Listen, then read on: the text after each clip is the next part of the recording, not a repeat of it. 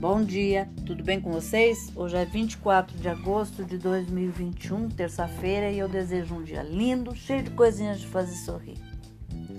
A receita de hoje é uma abóbora paulista recheada.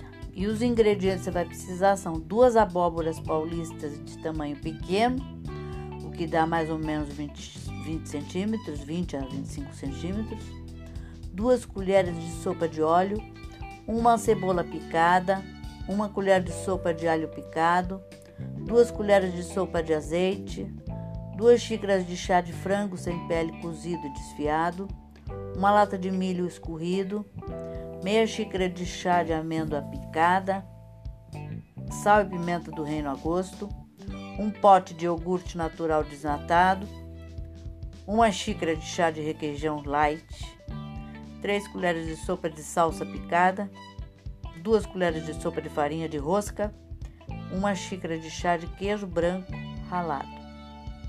Modo de preparo: corte a, a abóbora ao meio e passe o óleo. Coloque em uma forma com a parte da polpa para baixo. Cubra com papel alumínio e leve ao forno pré-aquecido por 20 minutos. Retire as sementes com a ajuda de uma colher e em seguida um pouco da polpa e reserve. Em uma frigideira, refogue a cebola e o alho no azeite.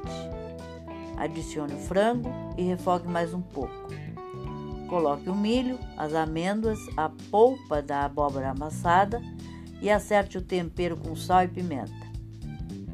Misture o iogurte, o requeijão e a salsa.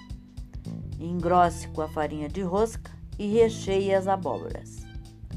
Cubra com queijo e leve ao forno médio pré-aquecido até derreter.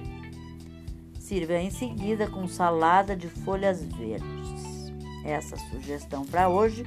Espero que vocês tenham curtido e até amanhã, se Deus quiser.